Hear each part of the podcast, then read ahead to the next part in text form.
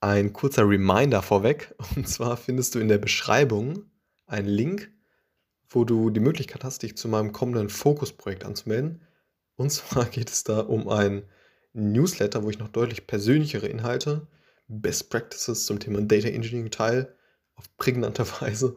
Und diejenigen, die sich bis zum 1.2. anmelden, erhalten eine, eine, eine Überraschung, die hoffentlich jedem gefällt. Also, na, jetzt eben direkt kurz eintragen. Würde mich auf jeden Fall sehr freuen und ja, dir hoffentlich in Zukunft viel Mehrwert stiften. Also einmal kurz in der Beschreibung reinschauen und dauert ungefähr eine Minute, ist kostenlos und ich freue mich auf dich. Alles klar, jetzt geht's los. Hallo und herzlich willkommen hier zum neuen Podcast bei Git. Git ist ein Open Source Versionsverwaltungssystem, das es Entwicklern ermöglicht, ihren Code, wie der Name schon sagt, zu verwalten und eben Änderungen zu verfolgen. Es ermöglicht es Entwicklern, Änderungen in ihrem Code aufzunehmen, zu verfolgen und ja, zu verwalten, was es ja, erleichtert, letztendlich zusammenzuarbeiten und Fehler zu beheben. Wenn Entwickler mit Git arbeiten, erstellen sie normalerweise eine lokale Kopie des Codes, den sie auf ihrem Computer dann bearbeiten.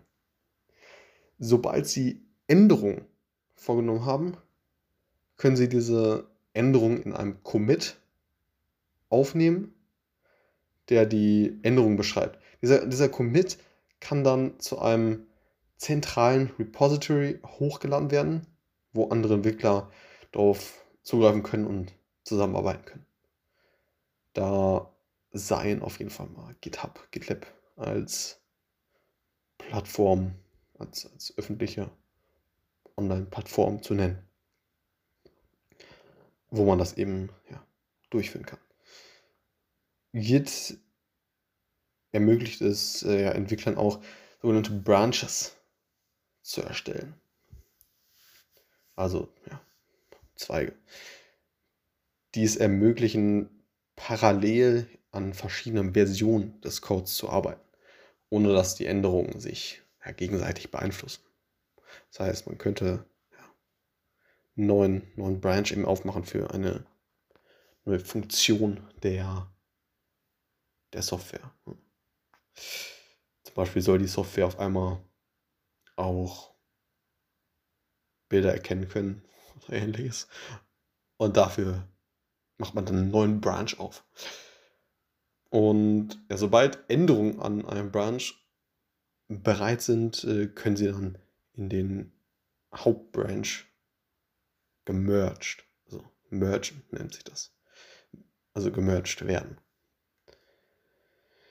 Git bietet auch eine umfangreiche Überwachungsfunktion, die es ermöglicht, die Änderungen des Codes und die Aktivitäten der Entwickler halt letztendlich zu verfolgen und zu analysieren. Das heißt, man kann schauen, okay, was für Änderungen wurden letztendlich gemacht und ja, wie beeinflusst das jetzt die Software.